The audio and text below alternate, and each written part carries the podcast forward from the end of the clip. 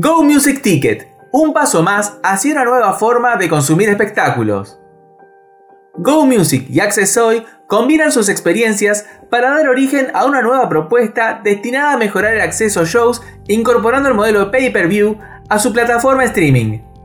Dialogamos con Hernán Portugal, CEO de Go Music, sobre esta iniciativa y las nuevas formas de consumir espectáculos impulsadas por el contexto actual. ¿Lo escuchamos? Y en Prisma Contenido seguimos cubriendo todo lo referente al arte, a la cultura, a los eventos sociales. Y en este mundo pandémico que nos ha cambiado la vida a todos, también eh, obliga a reconfigurar todas las cosas como las teníamos previstas antes, la forma de consumir cultura, la forma de eh, vivir las experiencias artísticas. Es por eso que, fruto de, estas nuevas experiencias, ha habido una sinergia entre dos empresas que combinan lo que es eh, la experiencia tal cual del streaming y también lo que es la parte eh, de las entradas, lo que es ese ticket. Es por eso que eh, vamos a hablar con Hernán Portugal, él es CEO de Go Music Ticket, esta nueva empresa que surge. ¿Cómo estás, Hernán? ¿Cómo estás, Julián? Mucho gusto. Un saludo, un saludo para todos. Un placer. Bien, y como decíamos en la intro, eh, esto nace a partir justamente de los cambios que se fueron viviendo en estos meses. ¿Cómo fue eh, la idea? ¿Cómo, cómo surge esta, esta nueva idea de, la fusión de estas compañías, de este seguimiento de esta nueva empresa? En, realidad nosotros eh, venimos ya trabajando hace muchos años con la plataforma de conciertos. Tenemos una plataforma de streaming, una plataforma OTT de conciertos. y venimos trabajando ya en un proyecto blockchain ya hace un tiempo largo eh, donde estamos lanzando un marketplace de NFT, eh, NFT relacionados con la música, y el, paso, te diría casi, casi simple y, lógico, era comenzar a eh, instalar, nosotros tenemos un modelo de negocio que es de suscripción, el usuario paga una suscripción, modelo de negocio, suscripción mensual, donde contenidos, tanto el catálogo VOD como la agenda de vivos. y queríamos integrar un nuevo modelo de negocio que sea un pay-per-view, que el usuario pueda, es uno de los grandes cambios que trajo, que trajo la pandemia, es, es que el pay-per-view que en Latinoamérica no funcionaba, nunca funcionó para nada, a partir de ahora sí, que uno puede alquilar como alquilar una película, alquilar un concierto y pagar un ticket por un solo concierto sin tener que estar obligado a pagar una suscripción mensual o un periodo de X cantidad de meses. Queríamos lanzar ese modelo de negocio, así que nos pusimos a trabajar junto a Accessoy, que es una empresa asociada nuestra, en una plataforma que permita no solo comercializar tickets presenciales, o ticket eh, vía, para ver conciertos vía streaming, para ver shows musicales vía streaming, sino que permite también que el catálogo se pueda, se pueda consumir para el usuario con un modelo pay-per-view y pagar exclusivamente por ver ese concierto. Y en todo ese camino, ¿cuáles fueron las problemáticas que tuvieron que sortear? Eh, porque imagino que eh, establecer este tipo de, compañías no es para nada fácil, no es nada sencillo. No, no, realmente eh, nosotros nos costó mucho los primeros tres años eh, porque necesitabas mucha inversión para encontrar una solución propia. Nuestro modelo de negocio fue eh, nuestra elección no fue contratar una, una, solución final, una solución de terceros, sino desarrollar todo nosotros. y eso implicó más tiempo implicó mucho más dinero e implicó inversores que, que tengan una visión a cinco años, porque lógicamente, generalmente lo que pasa es que eh, se pretende resultados rápidos y esos resultados rápidos podrían estar con una solución de terceros, pero no nos da escalabilidad en el modelo de negocio. Entonces, hubo, hubo muy difícil los primeros cuatro años hasta tener una solución, probarla. Eh, convencer a los partners de que es una solución propia, de que tenemos una buena calidad. Hoy nuestra solución de streaming está capacitada para distribuir hasta en 8K, a lo cual tecnológicamente nos fue muy bien. Y cuando eh, logramos cruzar el charco y empezar a operar en España, nos agarra la pandemia. Que la pandemia, por un lado, es una gran oportunidad para, para nuestro tipo de servicios, es una gran oportunidad por, varios factores, pero principalmente porque el, streaming, el consumo de streaming creció casi un 400%, pero también tenía un cambio en el modelo de negocio y para una startup, una compañía chica, había que, estructurarse de otra manera. Así que el año pasado, todo el mundo en pandemia, justo al momento nosotros de lanzar, hubo que cambiar un montón de cosas. Eh, no tanto técnicas, sino de modelo de negocio y, de alianzas y de estructura, porque teníamos planteado eh, ciertos objetivos, eh, trabajar las campañas de marketing de determinada manera y hubo que, nada, cancelar absolutamente todo y, volver a comunicar de otra manera y pensar en otro tipo de servicios. Entonces, ahí nos permitimos empezar a trabajar con el modelo pay-per-view, con la tiquetera, eh, a desarrollar nuestro marketplace. Tenemos desarrollada, estamos, vamos a lanzar a fin de año nuestra propia criptomoneda, que esa criptomoneda va a alimentar todo el ecosistema de comienzo, no solo la plataforma TT, sino también la tiquetera. Y, la vamos a utilizar como un incentivo eh, donde le vamos a pagar al usuario aparte, le vamos a devolver el dinero que él va consumiendo y le vamos a pagar al usuario por consumir los contenidos dentro de la etiquetera. Eh, todo eso fueron cambios que la pandemia nos presionó y nos puso en, en, un momento donde teníamos que decidir cómo avanzar y esos cambios no estaban previstos para estos años. Y tuvimos que adelantar mucho el, modelo, mucho el plan de negocio. Claro, es un momento de, la historia en donde eh, muchas cosas han cambiado radicalmente. Esto de eh, cambiar la, forma de, consumir espectáculos. Vos bien decías, el streaming eh, ha crecido un 400%, algo que quizás en 2019, 2018 no se lo tenía tanto en cuenta. No, no creíamos que iba a generar tanto, tenía que pasar una pandemia, algo. El streaming viene creciendo, entonces uno analiza los parámetros y analiza la evolución y decís, bueno, en cuatro o cinco años vamos a estar acá y en siete años, mediante determinadas verticales que van a, van a incidir directamente, vamos a estar acá. Pero bueno, el mundo entre una pandemia, nadie proyectaba una pandemia, ¿no? Estaba, y tampoco teníamos nadie sabía cómo iba, qué iba a pasar, cómo iba a resultar el, comportamiento del usuario. Y eh, sí sabemos cuando entra en pandemia que todos los servicios de entretenimiento tienen un mayor consumo. Cuando la gente tiene que estar obligada a estar en, un, en, su domicilio sin poder salir, obviamente los, los servicios de entretenimiento tienen un auge y tienen un crecimiento. Pero hay que estar preparado para ese crecimiento, hay que estar preparado para ese consumo el consumo de música creció mucho, pero por un lado creció mucho, pero por otro lado los ingresos de los recitales no están. Entonces nosotros dejamos de tener un año eventos en vivo. No teníamos eventos en vivo, salvo aquellos eventos vía streaming solamente sin público. Pero había, había que pasar por el momento de convencer al artista, porque el artista de repente decía, ¿cómo sin público? Y básicamente tengo que seguir actuando, porque tengo que transmitir la misma pasión que me era, pero ya no tengo esas 5.000 personas saltando adelante mío y festejándome.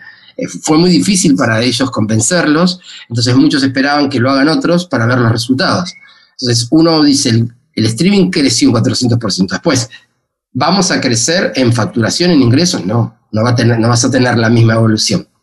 El consumo es otra cosa y los ingresos son otros.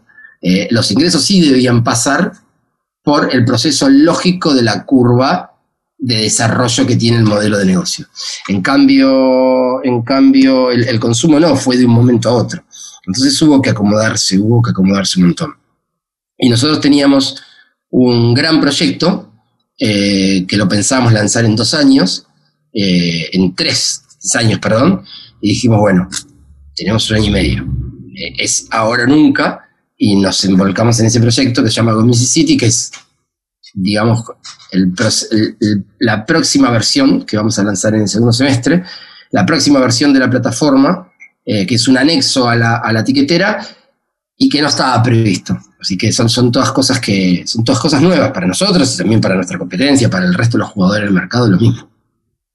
Y recién comentabas esto de que eh, empezaron a operar en España justo cuando sale este tema de, la pandemia y demás. Em, ya para una empresa en crecimiento, el poder escalar a otro mercado es este, todo un acontecimiento, es todo un hito. Eh, no me quiero imaginar con una pandemia en el medio. Eh, la realidad que no, no, se festejó inicialmente, eh, no, no, lo festejamos, no solo porque nadie festeja la pandemia, sino que me costó mucho llegar a, poner un pie en España para, para una empresa latina eh, cruzar. Eh, llegamos de la mano de Movistar, que es nuestro principal partner en España, y, costó muchísimo. y teníamos determinadas acciones de comunicación con una proyección de objetivos a alcanzar, y la pandemia lo, cambió todo. Por un lado nos posicionó mucho mejor frente a nuestro principal partner, o sea que nosotros necesitábamos mucho de ellos, eh, pero por otro lado debíamos tener, cambiar varias cosas de la infraestructura tecnológica que también era dinero. Y cambió nuestro cash flow, entonces eso también variaba porque eh, los ingresos eran de distinta manera, eh, la competencia era más feroz, entonces teníamos que más servicios free, más servicios promocionales, más servicios que, no se monetizan en el primer momento. Así que fueron muchos cambios para una estructura chica pero los primeros tres o cuatro meses decía, ¿por qué a nosotros? ¿Por qué a nosotros? Justo ahora, como si la pandemia nos hubiera afectado a nosotros solos, ¿no? Lo, lo como una tragedia para, la compañía, pero, pero bueno, eh, pasamos ese primer año y nos empezamos a estabilizar un poco y a exigirnos un poco más.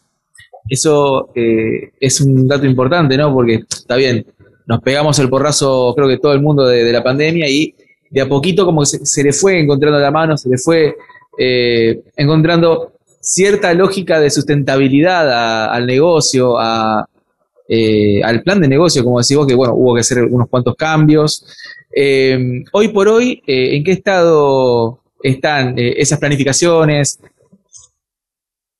Hoy, estamos mucho más estables. Estamos con el lanzamiento de la etiquetera, eh, que va a ser como, como un, nexo en distintos mercados al cual no podíamos llegar. Estamos apuntando mucho a otros mercados de Europa. Eh, estamos, eh, como mencioné inicialmente, estamos a días de lanzar nuestro marketplace de NFT que sale con la marca llave. y en septiembre tenemos proyectado lanzar Go City, que es una ciudad 3D, una ciudad digital, desarrollada sobre la misma tecnología de, que se desarrollaron los juegos, por ejemplo, de Fortnite. Vamos a hacer, nunca vamos a dejar de ser una plataforma OTT, pero nos vamos, nos empezamos a meter fuerte en una usabilidad de gamificación. Eh, y, y la nueva plataforma va a tener la posibilidad de crear tu avatar, recorrerla, caminarla, desarrollarla en 3D y acceder a distintos contenidos. Y estamos creando una ciudad 3D de música, siempre con el foco en concierto, pero esta nueva versión nos va a permitir iniciar, integrar otras verticales, eh, no, solamente, no solamente los conciertos. Así que la realidad es que ahora ya estamos mucho más, quizás no, no es tan, tan dinámico, menos estresante, muy exigente porque tenemos muchas cosas por hacer, pero no, no, no tan desordenado como, como fue el primer año de la pandemia. Así que próximamente pensamos integrar la etiquetera al, al City eh, y, desde ahí ir a llegar a otro público. ¿no? Vamos, estamos con esa segunda plataforma, estamos apuntándole a un público más joven, más millennial, más, más orientado a la estética y a la usabilidad de un videojuego. Bien, y Hace unos días tuvo lugar el Barcelona Festival of Song, que eh, fue también parte del lanzamiento. Eh, esto fue entre el 8 y el 17 de julio pasados. Eh, Exactamente, terminó el viernes pasado. Claro, quería comentarte cómo estuvo esa experiencia, donde pudieron articular varias de estas aplicaciones que me, estuvieron, que me estuviste comentando, y qué conclusión te, te dejó todo, todo esto del festival? Mira, es la primera vez que nos metemos de lleno con música clásica, con música contemporánea. Eh, hace un montón que teníamos, que teníamos ganas de, involucrar esa vertical, eh, porque es más selectiva, no es tan masiva, pero es realidad, realmente de una calidad muy, muy buena.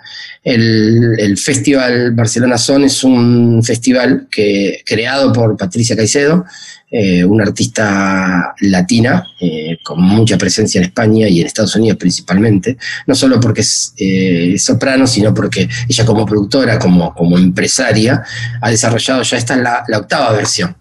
Y es la primera donde está integrada a Go Music se emitió con nuestra plataforma streaming, ¿sí? nosotros hicimos la distribución, la transmisión, somos su partner tecnológico, eh, también involucramos la etiquetera, lanzamos el servicio de la etiquetera con, esto, con, este evento.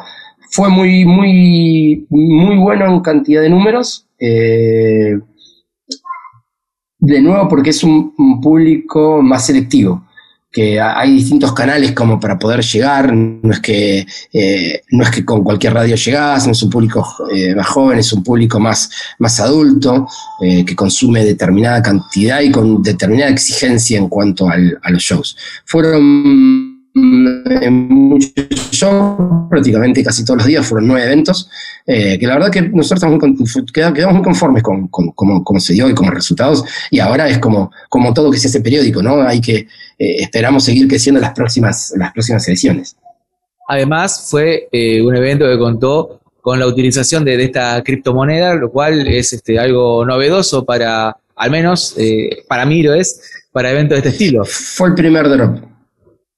Sí, sí, fue el primer drop, fue el primer drop. Básicamente se trató, el, objetivo era eh, recompensar al usuario y el mismo costo del ticket que estaba abonando por eh, el evento presencial o por verlo vía streaming, la plataforma se lo devolvía en criptomonedas. O sea que hay una cantidad que me parece que 5.000 personas, una cosa así, que fueron los que consumieron, 5.000, 6.000 personas que fueron los que consumieron esos shows, que en, eh, su wallet, si crearon sus wallets, en su wallet, el, costo del ticket que hayan abonado, cualquiera, eh, cualquier show que hayan elegido, el costo del ticket se lo retribuimos en estas criptomonedas. Que se llama Llave Coin, que son las criptomonedas de GoMusic. Bien, eh, todo esto es una nueva forma de, consumir, quizás, como bien decíamos en, la introducción, eh, bueno, me, lo remarcabas, quizás dos o tres años antes eh, no, hubiésemos imaginado estar en, esta posición de eh, con estos cambios y demás. ahora que todo más o menos se estabilizó, ¿cómo imaginás el, futuro de, la etiquetera, de, de esta criptomoneda? cuáles serían los, próximos pasos a seguir, suponiendo que esté todo más o menos estable. Porque viste que en, este mundo. Principalmente, nunca, ahora nunca se sabe.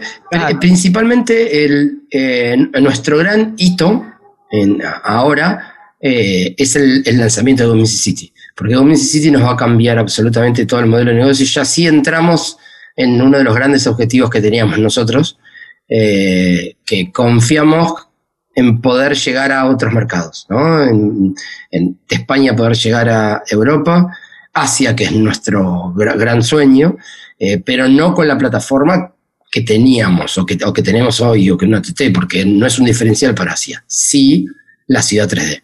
Sí, la ciudad 3D porque es una ciudad en el metaverso, porque es completamente una, una vida digital.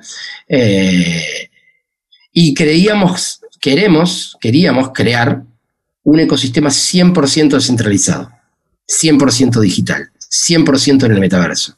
Entonces no solo tendríamos que armar el sistema económico, sino tendríamos que armar el método de pago, el medio de pago, que teníamos que crear la moneda digital descentralizada y también crear la ciudad digital.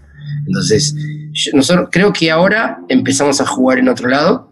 Eh, creo que eh, siento como que ascendimos, pero ahora hay que jugar en primera. Eh, y que ahora sí se van a empezar a desarrollar un montón de otras cosas. La etiquetera es un modelo de negocio tradicional, que hace muchos años está, pero tiene un diferencial que es que cuenta con su propia plataforma streaming. Eh, entonces, atacamos los dos universos de la etiquetera y va a estar integrada a esta ciudad. Yo lo que creo es que ahora lo que viene es la generación de muchos otros servicios eh, relacionados a la ciudad al relacionarse a la música en la ciudad. Eh, la etiquetera es una de las partes, eh, la plataforma streaming es otra, la realización de eventos es otra, la creación de tokens NFT de los assets de la, ciudad es otra, eh, y, la, ir, y que la ciudad vaya creciendo y vaya desarrollando cada vez más diferentes tipos de, unidades y assets dentro de la plataforma. Ahora es una carrera completamente distinta y nos estamos metiendo ya en un... Estamos por fin llegando a un segmento de, estética de videojuegos, de gamificación, que la verdad que estábamos muy, muy, muy entusiasmados. Está bueno esto que, remarcás de, eh, bueno, estamos parados de otra manera, quizás estas experiencias que han recogido eh, durante este tiempito de, de 2020 para acá, les ha servido también para replantearse ciertos factores del modelo de negocio y también poder ir asentando nuevas ideas. Hay, hay, ideas para nosotros es lo que sobra, pero todas las ideas necesitan infraestructura después atrás para desarrollar. Tengo un, tengo un gran equipo atrás que, es una usina de, ideas, pero somos una empresa latina que quizás les cuesta un poco más que si estuviéramos operando, hubiéramos salido, hubiéramos nacido en Europa, en Estados Unidos o en Asia. Entonces, para nosotros, los latinos, una idea global, una idea en mercados tan grandes como la música, como el streaming o en tecnología, hay que empujarlo un poco más, ¿no? Cuesta, cuesta eh, ir creciendo porque todas las ideas necesitan una inversión y necesitan un apoyo económico hasta llegar al break y después generar esa ganancia. Eh, y, si bien este año fue un año que viene creciendo mucho el apoyo a startups tecnológicas en Latinoamérica, todavía estamos lejos. Hay, mucha más demanda que, mucha más oferta que, demanda. Entonces, hay realmente proyectos fantásticos, yo he visto proyectos increíbles, eh, pero que quizás no explotan del todo porque no tienen esa inversión financiera. Eh, entonces, ya sabemos que, hay, que hay que seguir eh, esforzándose y seguir teniendo ideas y, y descartamos ideas que, que, realmente a mí me parecen muy buenas, pero que no las podemos hacer porque no, no, nos desfocaliza y son muy buenas ideas de negocio. Esas ideas que son como un adicional a nuestra estrategia podría ser perfectamente un spin-off, podría ser una empresa sola, pero no contamos con la capacidad de desarrollar cinco spin-offs juntos. Entonces hay que, hay que seleccionar. Pero ideas sobran, ideas realmente y gracias a Dios hay un montón. Aparte, en un rubro como el de las industrias culturales, que es tan amplio y eh, hay que saber este, atacarlo, abarcarlo, porque también es muy fácil patinar. Es muy, sí, el, mercado de. El mundo de, las ideas creativas eh, o de las artes creativas eh, es muy cambiante y, también tiene muchos vaivenes y proyectos que arrancan muy bien, eh, con dos o tres errores se caen. es muy volátil el mercado en cuanto a las modas, Hoy tenés 200.000 personas consumiendo 3, 4 contenidos, esos 3 o 4 contenidos dentro de 15 días ya no, arrastran más. Esto es producto del, target al que estamos. El, target eh, Centennial, Millennial, es un target muy volátil que cuesta mantener el interés. Eh, cuesta, cuesta la fidelización, cuesta un montón la fidelización. Eh, y, muchas veces no terminamos de entender exactamente por qué se produce esa fidelización. Entonces, le da inestabilidad, más en el macroeconómico, en el escenario económico de pandemia, es mucho más inestable. Eh, ahí radica quizás la principal amenaza que tenemos todos los que estamos en entretenimiento. Pero también es verdad que es un segmento hoy que para mí aportó un montón en pandemia, a la, psiquis, ¿no? al estado de ánimo en general.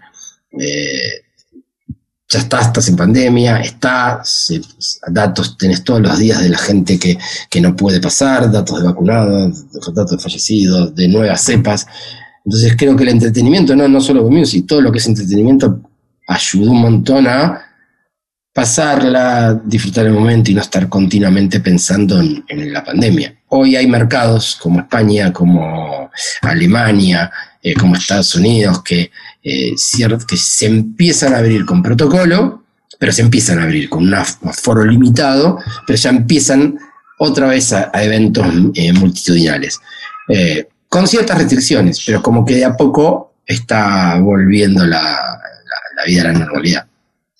Y cuando esas, eh, esa nueva normalidad llegue a estas latitudes, eh, desde tu punto de vista, desde el punto de vista de, empresa, ¿cómo imaginas que, va a ser ese regreso a los shows? Yo imagino que el, los primer, el primer tiempo, los primeros seis meses, va a ser como muy desaforado el consumo. Eh, porque la gran mayoría de nosotros está, si hoy pudieras ir hoy a un concierto eh, o, quedarte en, tu casa. No yo, iría desaforado. Eh, iría a un concierto, un partido de fútbol, cualquier cosa que, que, me permita volver a la normalidad sería una uff. Eh, ir a ver hoy un show en vivo con, no sé, un estadio eh, con 20.000 personas sería, sería grandioso. No, sé si lo haría laboralmente, me gustaría ir como, como espectador y no estar pensando en el trabajo y disfrutarlo, porque la verdad que se, pasó mucho tiempo.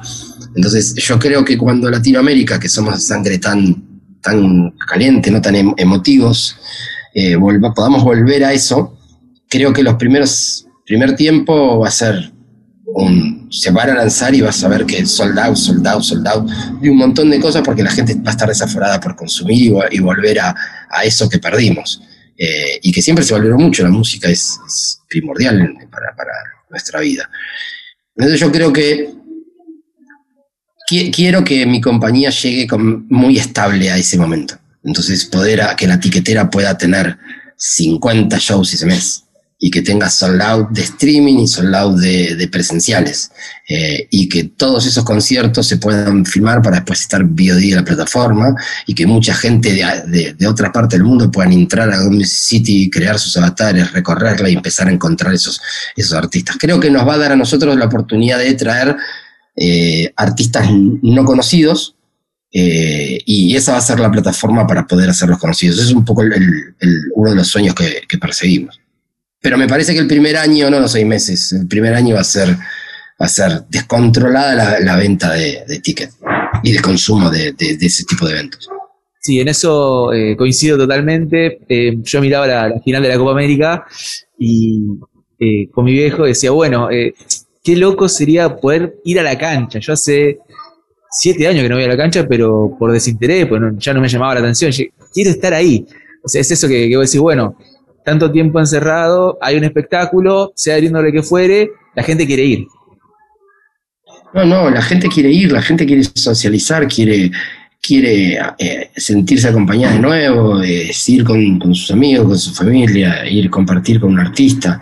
Realmente los artistas no la están pasando bien, sus, principales ingresos siempre vendieron de presentaciones. O sea, el artista gana derecho de autor, reproducciones, pero sus principales ingresos, su, principal motivación es, a todos los artistas que le preguntes te van a decir lo mismo. Le decís, ¿qué ¿cuál es tu, dónde más disfrutas arriba del escenario? les encanta, les encanta componer, hay muchos artistas que disfrutan en, el proceso de la composición del disco, meterse en un estudio y grabar, pero todos, la gran mayoría te va a decir el escenario y el público. Porque es el, feedback con, la gente, ¿no? Un artista tiene que alimentar mucho su, seguridad, su ego para poder crear y, hoy no lo tiene.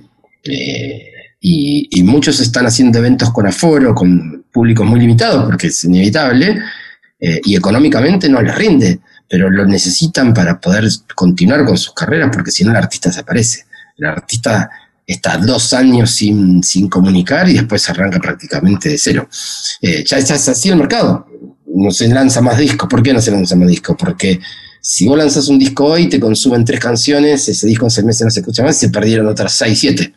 Entonces, se va lanzando una canción por mes para tener periodicidad. Y esa periodicidad te da estabilidad en el mercado. Bueno, yo creo que hay una, desesperación eh, por lo menos en Latinoamérica, hay una desesperación por salir a consumir esos eventos deportivos, esos, shows. Y no te hablo solamente de multitudinario, ¿no? Esos shows de 500, 700 personas en un ambiente, en un teatro chiquito donde vos te sentías y saltabas con, y, y al artista y, te ibas ensayado. Yo, yo tuve, tuve la suerte de ir a, bastantes, aparte de trabajar en música, y nunca pensé que, no, que de un día para el otro lo iba a dejar. Esto es como, como vas al médico y te dicen, no sé, yo soy fanático del snowboard, eh, yo cumplo, tengo 48 años, o sea que sé que tengo un par de años más, pero que me digan, mira, no, lo haces más. Así un día, ¿cómo? De un día para el otro no, te puedes, no puedes hacer más deporte eh, el resto de tu vida. Como que no estábamos esperando, esperando, esperando eso. Y yo creo que se viene un auge cuando esto termine eh, para la música de mucho consumo. Hay que estar preparado porque la gente se va, vas a querer ir, vas a estar una semana queriendo ir de un concierto al otro concierto, al otro concierto, al otro concierto. En, todos los mercados de Latinoamérica se va a dar así. hay también algo que vos dijiste eh, eh, anteriormente que eh, me llamó la atención y no es un dato no menor, sino que em, emprendimientos de empresas como, como, la tuya, con este tipo de iniciativas, son también la gran oportunidad para artistas que no son conocidos de poder difundirse y no lo solamente en el mercado argentino de cava, el resto del país, sino también con una exposición mundial, porque bueno, vos eh, tenés eh, presencia en Europa, vas eh, con el gran diferencial, aspiran a llegar a otros mercados como Asia, o sea, es una gran oportunidad también para artistas emergentes. Yo creo que sí, nosotros lo que, estamos apuntando es crear una plataforma que le permita inicialmente a muchos artistas mostrarse. Go City lo que va a hacer es mostrar tu humanizar al artista, no solo mostrar la obra final. Eh, perseguimos, yo, personalmente cuando empecé a trabajar en el proyecto de Music, mi, gran sueño era que este proyecto en algún momento esté en Asia. Yo sabía que era, es muy difícil y que me iba a llevar mucho tiempo, pero es lo que perseguíamos. Ahora bien, cuando empezamos a jugar y empezamos a estar en, en carrera, vimos una oportunidad en crear un modelo completamente centralizado. Entonces ahí sí llegamos a blockchain. Y blockchain nos hizo llegar a los NFT y a la creación de nuestro propio token. ¿Por qué preguntamos esto? Porque creemos que podemos desarrollar las herramientas para que un artista no conocido pueda seleccionar el, mercado en donde quiere posicionarse y poder empujarlo. Un poco lo que perseguimos es eso. Tenemos grandes artistas en nuestro catálogo, si, si ingresamos a ver grandes artistas, porque trabajamos con los principales sellos discográficos, pero nuestro corazón está en seríamos muy felices si eh, termina el año que viene y hay 10 o 15 artistas que nosotros lo pudimos hacer regionales o globales eh, y que no hayan estado, no hayan sido conocidos antes, que se hayan utilizado bajo nuestra estrategia. Eso es un poco lo que perseguimos, que, poder llevar un artista acá y que sea famoso en Europa o que sea famoso en Asia o o, cruzarlos. Eso es un poco el espíritu de, Go Music. Y descentralizarlo. Conectar al artista directamente con, su público, sin, sin intermediarios, sin tantos managers, sellos discográficos. Me van a decir, me van a estar escribiendo ahora, eh, porque dijiste eso los managers, pero la realidad es que eh, trabajamos con los managers por sus artistas, pero hay un montón de artistas que no tienen manager o hay artistas que no tienen un manager con la misma visión eh, y están ahí y se quedan y se quedan en, el intento y realmente artísticamente tienen un producto fantástico. Nosotros vemos, hace dos o tres días me mandaron un, nos mandaron contenidos, ya un video completo armado de una eh, artista colombiana que está en España y que está haciendo su carrera allá, que canta latino, canta reggaetón. Increíble. Un nivel tremendo. Y dijimos, este artista es ¿Cómo no has conocido este artista? Porque claro, ser exitoso implica un montón de cosas corporativas rodeando el mundo de ese artista. Bueno, todo eso son un montón de escalas. Y lo último en esa, toda esa escala es facturación, gasto, ingresos. Y el que termina siempre percibiendo la menor parte, en muchas partes, es el artista. Bueno, nosotros queremos romper ese modelo, cambiar completamente el sistema de distribución y monetización hasta derecho de autor, por eso creamos eh, esta idea de los NFT. Y eso es lo que perseguimos, hacer algo completamente centralizado donde el artista, pum, el consumidor, pum, se asocia con el artista en ese consumo. Y, le permite al artista que es bueno, el artista que tiene pasión, el artista que tiene un buen producto, con su público poder crecer y llegar a otros mercados. Eso es, el, objetivo espiritual que hay detrás de, de nosotros, ¿no? de este equipo de trabajo. Muy bien, Hernán. Eh, y para todo aquel que esté interesado, que quiera saber un poco más acerca de Go Music y sus diferentes eh, iniciativas, eh, ¿dónde puede ir, dónde puede dirigirse? Inicialmente en Latinoamérica, ingresando a gomusic.la, esta es toda la versión para Latinoamérica. gomusic.la barra blog está nuestro blog, ahí está toda la información más formal e informal y forma de conectarse con nosotros. Eh, eh, para los que están en Europa es gomusic.eu. Es la misma plataforma, pero la versión para, eh, para España. Y Go City van a estar en esas mismas direcciones. Eh, cuando estemos operativos a mediados de septiembre, eh, el usuario al ingresar, la plataforma le va a decir si quiere entrar al sitio, si quiere ir a la plataforma o a la tiquetera.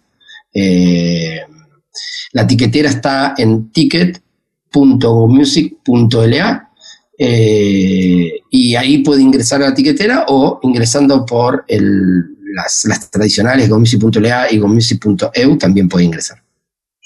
Muy bien, eh, Go Music, una empresa que apuesta siempre más con nuevas eh, experiencias para el usuario, para el artista, para brindar nuevas oportunidades. Estuvimos en diálogo vía Zoom con Hernán Portugal, CEO de Go Music. Desde ya, Hernán, eh, muchas gracias por estos minutos que le brindaste a Prisma Contenidos y desearte también lo mejor y muchos éxitos en todo lo que se viene. Muchas gracias, Julián. Un gran abrazo. Esto fue una producción periodística de Prisma Contenidos. Voz en off, reportaje y edición, Julián Retamoso. Prisma Contenidos 2021. Encontranos en las redes sociales como Prisma Contenidos, tanto en Facebook como en Instagram. Seguinos en Spotify y también en www.prismacontenidos.com.